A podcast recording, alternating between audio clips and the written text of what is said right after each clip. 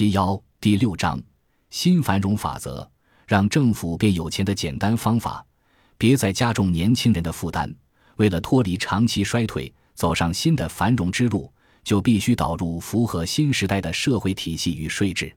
由于高负担社会的压力节节升高，国家无法奢言什么新繁荣，甚至可能走向破产。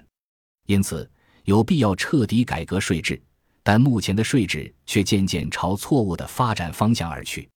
日本定律减税的阶段性废除、各种扣除额的重新讨论，以及社会保险费用的增加等，让2005年成为负担增加元年。此外，政府税制调查会的石宏光会长也在2005年6月的重新讨论个人所得税的报告书中提出了一些建议，包括缩减薪资所得扣除额、废除配偶扣除额。废除特定亲属抚养扣除额，以及重新讨论退休所得扣除额等，这些建议等于是以上班族为增税目标。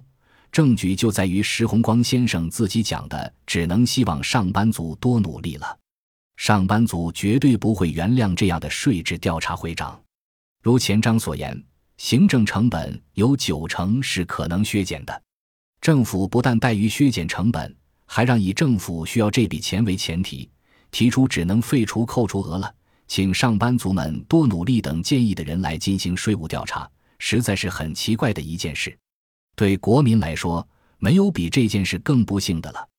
这就像在对大家说，以前政府是故意放水让大家不用交这笔钱的，所以现在废除这些扣除额也是政府当然的权利一样。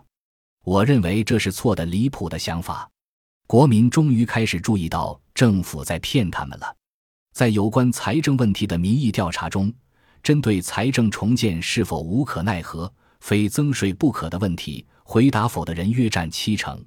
大部分人所认同的增税条件是政府部门先重整结构，先减少公共事业或削减公务员薪资来抑制财政支出，彻底改革年金、医疗保险等社会保险制度。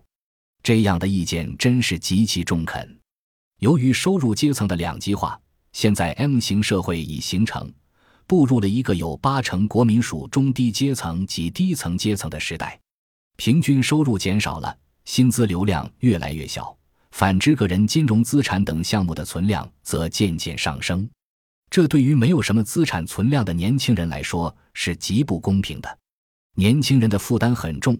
他们能领到的年金数额比自己缴纳的金额还少，用于照顾老龄者的健康保险与照护保险等负担也变得更重了。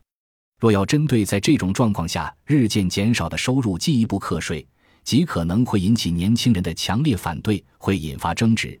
年轻人会放弃对老龄者的照顾，拒绝缴纳年金或保险费用，政局可能也会因而不稳。